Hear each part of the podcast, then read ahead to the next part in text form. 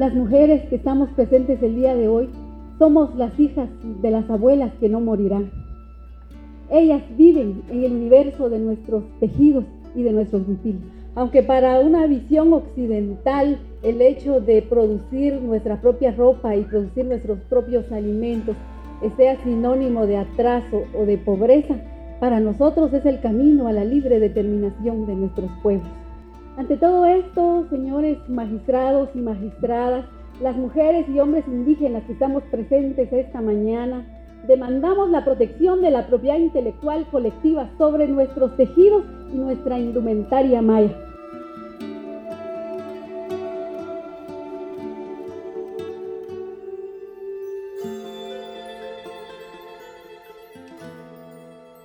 Para este episodio, Indomable se trasladó a Guatemala, el país centroamericano con mayor cantidad de población indígena. Alrededor del 45%, es decir, casi la mitad de la población guatemalteca, pertenece a uno de los 21 grupos mayas que habitan en el país. Y cuando un extranjero piensa en Guatemala, una de las primeras referencias que viene a la mente es justamente su vibrante cultura indígena, en particular los coloridos y elaborados tejidos que fabrican las mujeres. Bueno, al menos así es como se ha mercadeado Guatemala ante los turistas. Para contar esta historia nos acompaña el periodista guatemalteco Jorge Rodríguez, de la revista Viatori. Soy Leila Nilipur. Y yo Melissa Pinel. Y esto es Indomables, las voces de Centroamérica.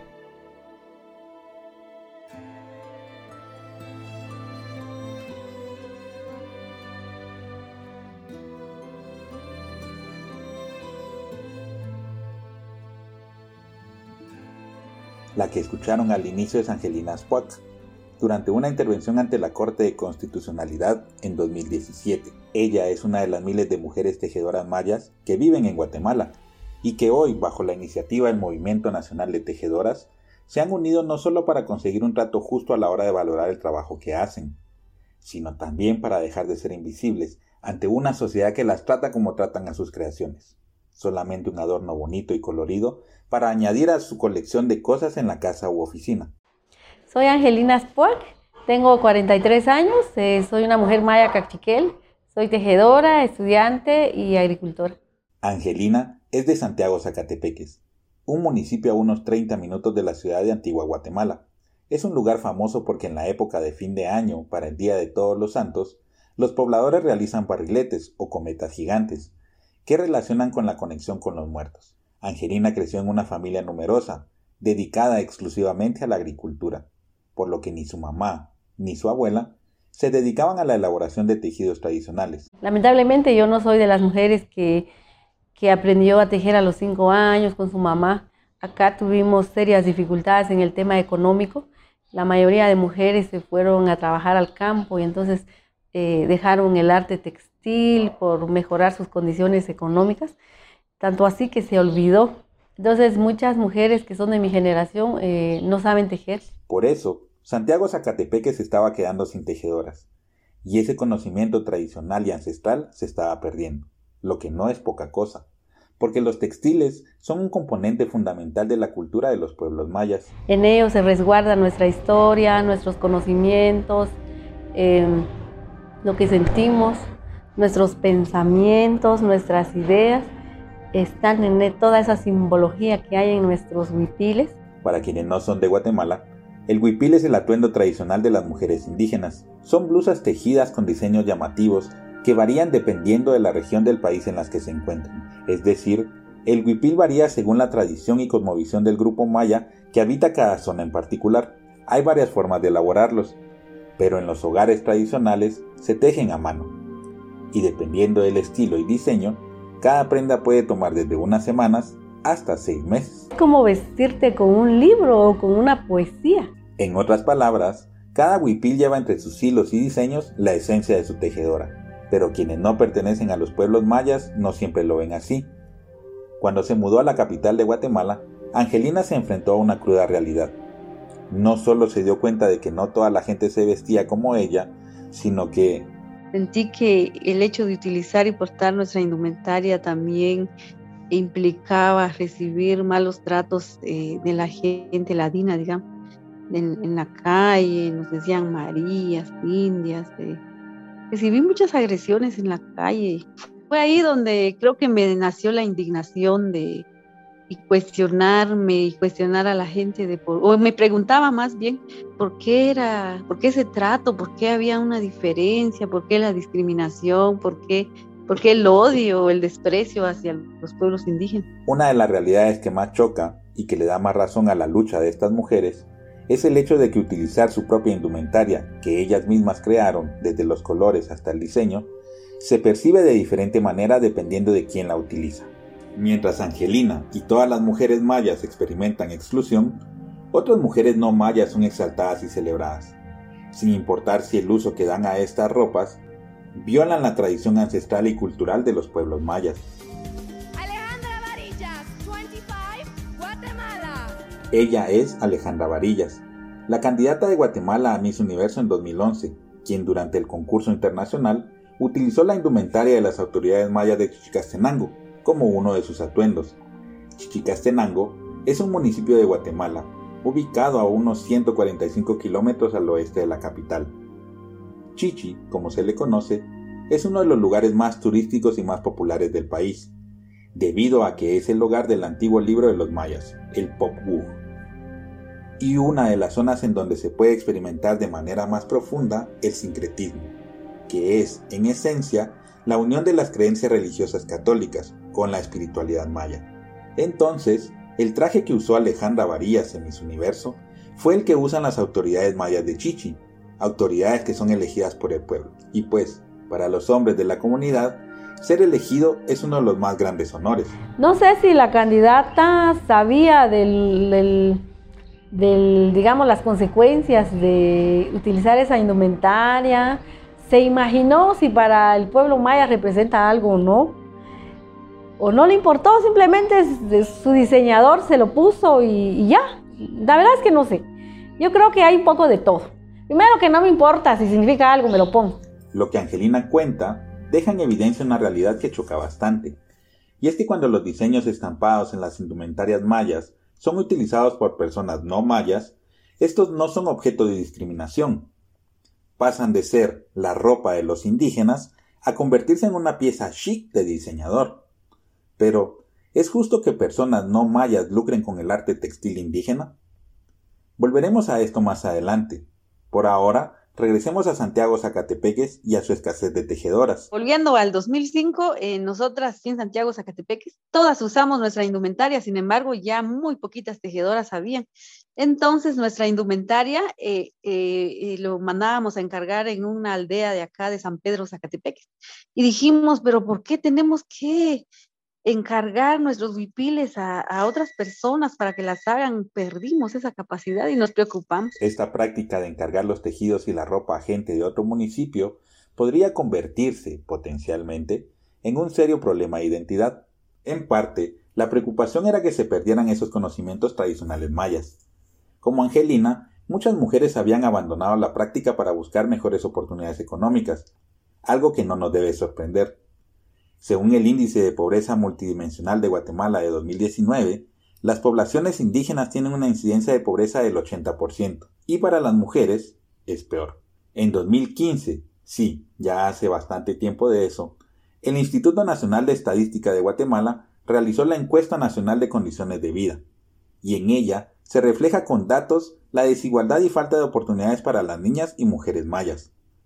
Hasta un 11% de las niñas y adolescentes entre los 11 y 19 años de edad no han recibido ninguna educación formal. En general, el promedio de años de escolaridad de las niñas rurales varía entre 4 a 6 años. Y en zonas donde las mujeres indígenas predominan, esa cifra se reduce hasta 2.6 años de escolaridad. Fue en ese año que se estableció la primera escuela de tejidos en AFEDES y yo creo que fue una de las primeras. Cuando habla de AFEDES, Angelina se refiere a la Asociación Femenina para el Desarrollo de Zacatepeques, una organización de mujeres mayas fundada en 1988 que trabaja para lograr soluciones contra las formas de opresión hacia las mujeres de este municipio guatemalteco. A inicios de la década de los 2000, comenzaron a impartir clases a mujeres interesadas en aprender el arte del tejido tradicional, y Angelina fue una de ellas. En ese tiempo hubo mucha, mucho interés de las alumnas y eh, sacamos 30 alumnas, creo yo. Y al siguiente año igual, y así nos fuimos hasta el día de hoy. Yo aprendí a tejer en ese tiempo. Me inscribí y pues eh, hasta ahí, ahí vimos la importancia de, de que es importante que las mujeres aprendiéramos a y recuperáramos esa capacidad de tejer. Angelina pone mucho énfasis en lo importante que es para ella y para todas las mujeres que integran el Movimiento Nacional de Tejedoras su indumentaria y que sean ellas mismas quienes las confeccionen, no solo por un tema económico y de empoderamiento, sino también por la sensación de conexión que esta práctica genera en las mujeres mayas. Mucha alegría, satisfacción y sobre todo porque era algo que me conectaba directamente a, mi abuela, a tener en la mente que, que esa técnica, eh, esos símbolos, incluso esos colores de hilos, pues los hicieron muchísimas abuelas en Santiago y que se había perdido. Entonces recuperarlo era algo, no sé, es como parte de recuperar parte de tus raíces que vas perdiendo. Estaba tan contenta y emocionada que quería seguir haciendo. Y a veces la emoción era tanta que perdía la noción del tiempo. Recuerdo que, que yo quería terminar una primera pieza y me sentaba a las 7 de la noche después de AFED, cenaba y me sentaba. Y una de las tantas veces cuando me di cuenta ya eran a las 4 de la mañana. Y entonces eh, híjole, se me fueron las horas, no lo quería dejar porque quería avanzar, quería ver cómo iban a quedar los, los símbolos ya completos. Y aquí hay otro tema. Como plantea Angelina, tejer lleva horas y horas de trabajo, en algunos casos meses. Y para muchas mujeres mayas, este arte textil se convierte en una forma de ingresos cuando hay mucha necesidad.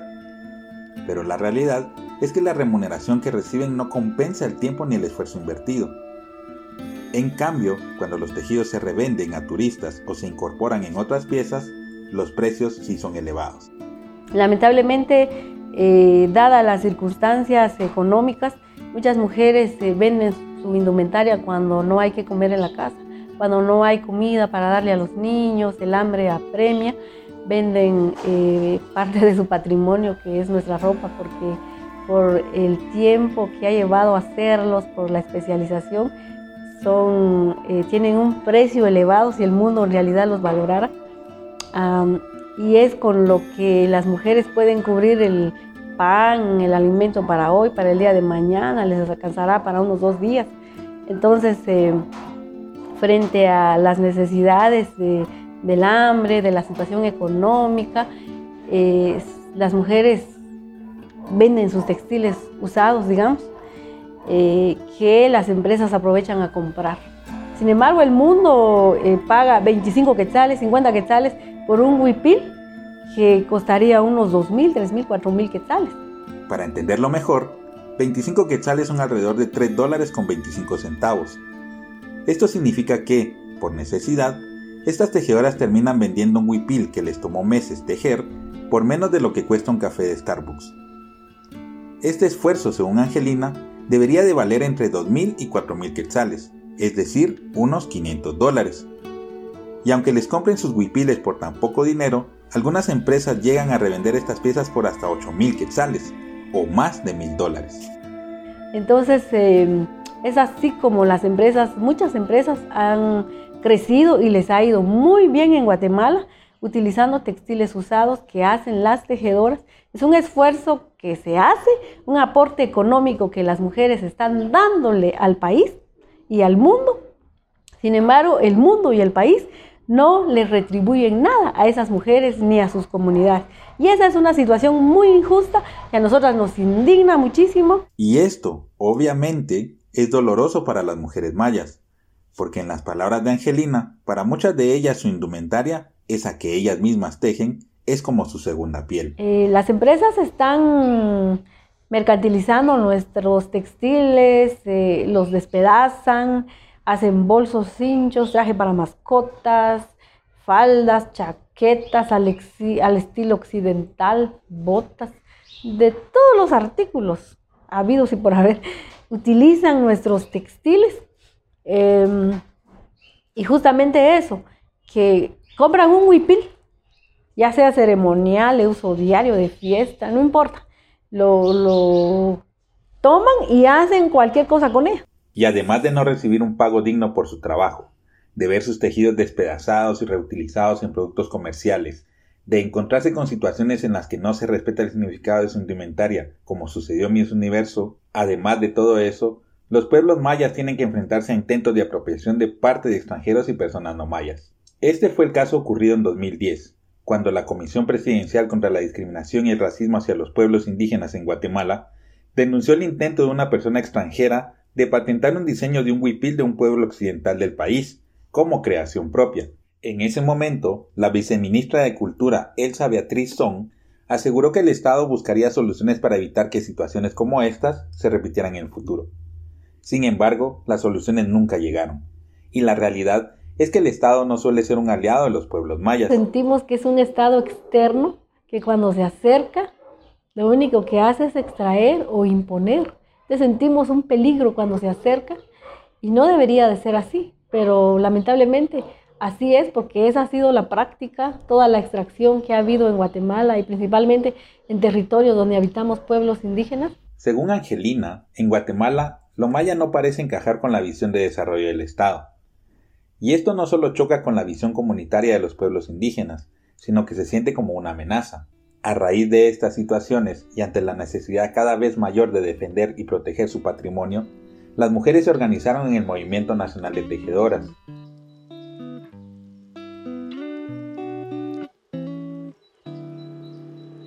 Estás escuchando una historia sobre la lucha de las tejedoras mayas por proteger su trabajo.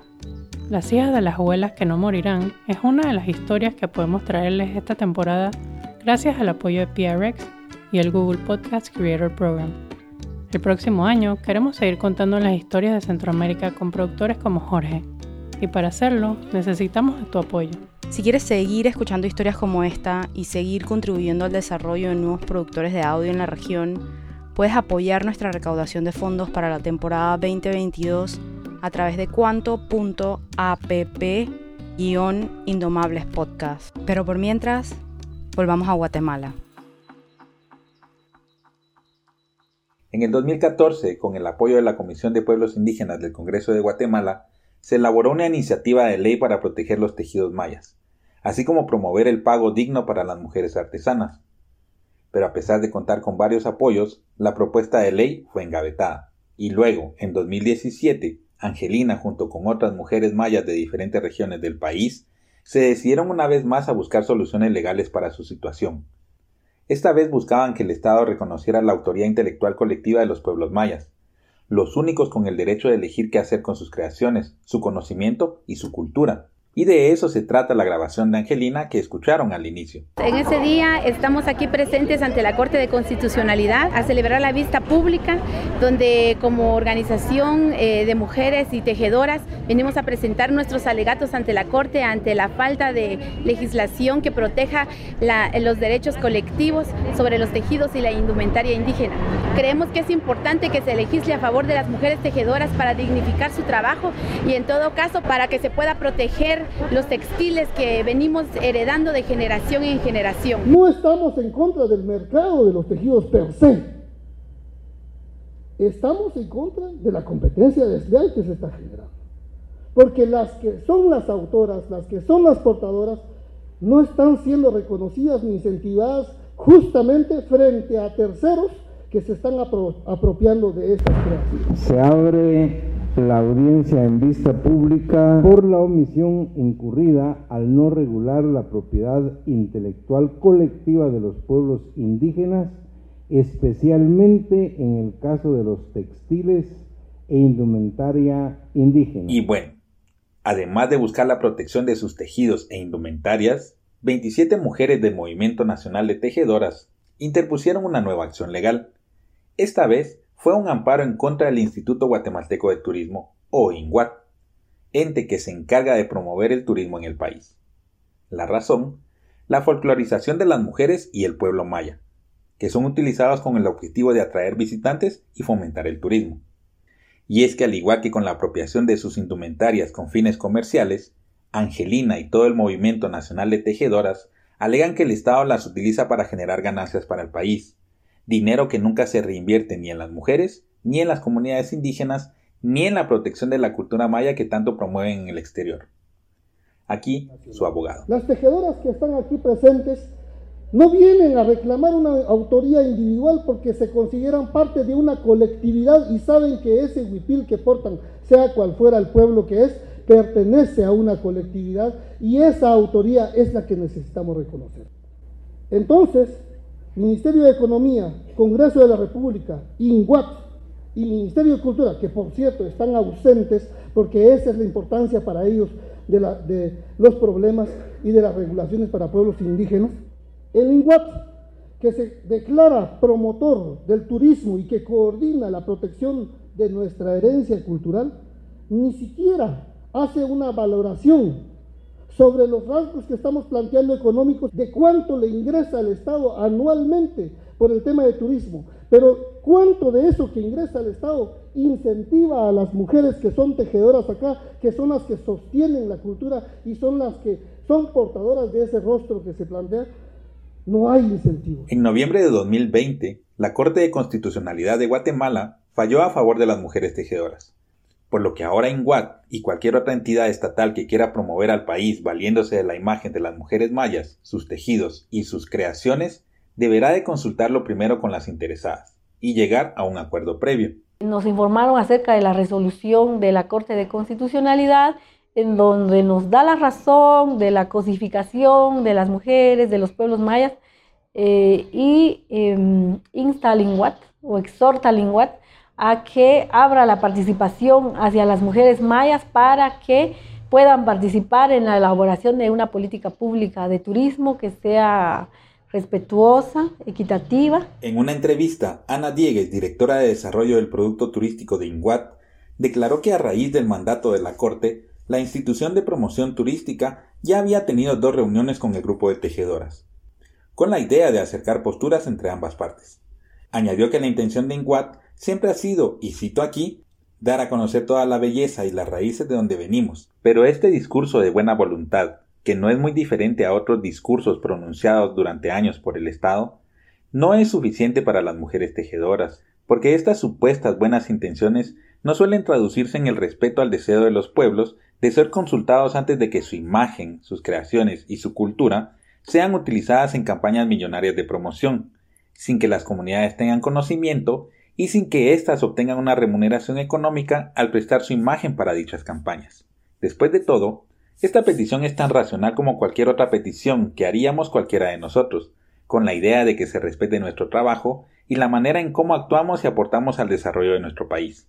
Y acá es imposible no resaltar la situación en la que Inguat se vio envuelta recientemente. En un comunicado firmado por el sello discográfico Metamorfosis, fundado por el cantautor Ricardo Arjona, señaló que tendrán que retirar de redes sociales del artista del video musical Mi País, asegurando que esto fue a petición del Instituto Guatemalteco de Turismo, ya que exigió créditos por algunas tomas utilizadas en este y que pertenecen a la institución. Ante la polémica, el Instituto Guatemalteco de Turismo argumentó que en ningún momento se exigió retirar el video en mención se solicitó de manera cordial colocar los créditos respectivos por el uso de las imágenes de destinos del país. Esta polémica obtuvo mucha atención en redes sociales, con críticas a Linguat por la petición hecha al equipo de Ricardo Arjona, porque no solo no obtuvieron el crédito solicitado, sino que se perdió la oportunidad de promover al país y sus destinos. Pero surge una pregunta que nunca fue parte de esa conversación. ¿Es malo pedir reconocimiento por nuestro trabajo? Y, en todo caso, un Estado como el guatemalteco, a través de sus instituciones, tiene la calidad moral de exigir que se le reconozca su trabajo, a pesar de ignorar sistemáticamente a una gran parte de su población que pide lo mismo? Porque, aunque parezca rebuscado, la verdad es que esta petición hecha por Inguat al equipo de Arjona no es muy diferente de la que las mujeres tejedoras y los pueblos mayas en general hacen constantemente al Estado. Hay quienes creen que la única lucha del movimiento es el planteamiento de una ley. ¿Y qué pasa? Si no aprueban la ley, habrán perdido y, habrá sido una lucha en vano. Nosotras creemos que no, que la ley es un punto en la agenda que tenemos. Si se logra, qué bueno, y si no, pues nosotros seguiremos en ese proceso de fortalecimiento desde nuestra misma comunidad y seguir peleando el tema de la autonomía. Nosotros no estamos de acuerdo que alguien en lo individual, aunque sea maya, se apropie patente, registre y se apropie de toda esa historia al patentar un diseño. O sea, no se trata solo de la ropa en sí, sino se trata de toda nuestra historia, una historia milenaria. La lucha de los pueblos no puede resumirse solamente en una acción puntual. La realidad es que, según lo entiendo, su objetivo es poder tener el derecho a elegir cómo administrar sus recursos, ya sean estos culturales, espirituales o naturales, sin que eso signifique una pugna de poder entre los pueblos y el Estado. Como bien me dijo otra mujer del occidente de Guatemala, los pueblos no están en contra del Estado de Derecho, ni de las leyes estatales. A lo que se opondrán siempre es a la exclusión sistemática estatal, que ignora sus conocimientos y prácticas ancestrales, para imponer prácticas que no se acoplan a su visión comunitaria. Y por eso es que nosotras no alegamos una autoría individual, sino colectiva, porque pertenecemos a una colectividad. Somos parte de ese mundo colectivo que queremos seguir manteniendo porque creemos que esa forma tiene mucho que enseñarle al mundo. Esa forma de pensar, de ver las cosas, de tratar nuestra ropa, de tratar lo que nos rodea, lo que nos genera vida, lo que nos genera bienestar. Hay que cuidarla así como ella nos cuida a nosotros. Entonces cuidamos nuestra ropa porque nuestra ropa también nos cuida. Resguarda nuestro conocimiento, resguarda nuestra información y además de ser arte, es muy bello. Entonces creemos que, que vale la pena la lucha porque esto constituye parte de nosotros.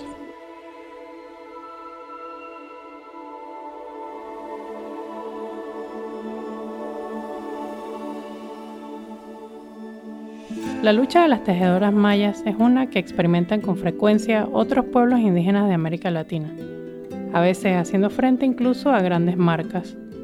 En México, por ejemplo, la diseñadora Carolina Herrera lanzó una colección usando diseños tradicionales de varios grupos indígenas mexicanos sin remunerar ni obtener permiso de las comunidades. Ante los cuestionamientos, la marca respondió que la colección rendía homenaje y reconocía el maravilloso y diverso trabajo artesanal de México. Y en 2019, el Congreso General CUNA en Panamá buscó una indemnización por parte de Nike por el lanzamiento de unas zapatillas en conmemoración de Puerto Rico cuyo diseño asemejaba el de una mola, los icónicos textiles de este grupo indígena, que a través de colores llamativos, dibujos geométricos y de fauna y flora, representan la cosmovisión de este pueblo. Nike emitió unas disculpas públicas y retiró el modelo antes de su lanzamiento oficial. Mientras tanto, Angelina y las mujeres del Movimiento Nacional de Tejedoras siguen trabajando en una propuesta de ley para la protección de la propiedad intelectual de los grupos indígenas de Guatemala. Como modelo tienen los avances que se han logrado en otros países de la región. En México, por ejemplo, el estado de Oaxaca cuenta con una ley que dictamina que los pueblos tienen derecho a la protección de su patrimonio cultural e intelectual. Y en Bolivia, la ley 530 de 2014 protege todas las expresiones representativas del país, especialmente aquellas que han sido transmitidas de generación en generación. Y esto no solo incluye a los pueblos indígenas, sino también a campesinos, afrobolivianos y otras comunidades. En el caso de Panamá, la Ley 20 del 26 de junio de 2000 dictamina que la propiedad intelectual de los grupos indígenas no puede registrarse por terceros no autorizados y que para el uso y comercialización de estos bienes deben seguirse las normas que establezca cada pueblo indígena. Y también están las entidades internacionales como la Organización de Estados Americanos o la Organización Mundial de Propiedad Intelectual, estableciendo comités y aprobando declaraciones relacionadas a la protección de los conocimientos indígenas y su patrimonio. Pero más allá de leyes, acuerdos, comités y demás papeleos, en Guatemala y en muchas sociedades americanas hace falta principalmente un cambio cultural en la manera en que valoramos nuestros pueblos originarios y sus formas de vida. Y esta lucha, que requiere ir en contra de siglos de colonialismo, discriminación y racismo, es sin duda la lucha más importante. Innomables somos Leila Nilipur y yo, Melissa Pinel. Gabo García de Paredes es nuestro asistente de producción para esta temporada. El arte de este episodio estuvo a cargo de Ana Sofía Camarga. Pueden encontrarle en Instagram como arroba camargatm. Gracias a Jorge por compartirnos la historia de Angelina y la lucha de las tejedoras mayas. Jorge también tomó las fotos que acompañan esta historia. Este episodio fue producido gracias al apoyo de PRX y el Google Podcast Creator Program. Gracias a ellos hemos tomado el reto de empezar a contar historias fuera de Panamá. Si estás en Centroamérica y tienes una historia para nosotras, escríbenos a indomablespodcast.gmail.com. Tu historia podría ser parte de nuestra próxima temporada. Mientras tanto, puedes seguirnos en Instagram como Indomables Podcast y en Twitter como Indomables P. Como siempre, gracias por escuchar.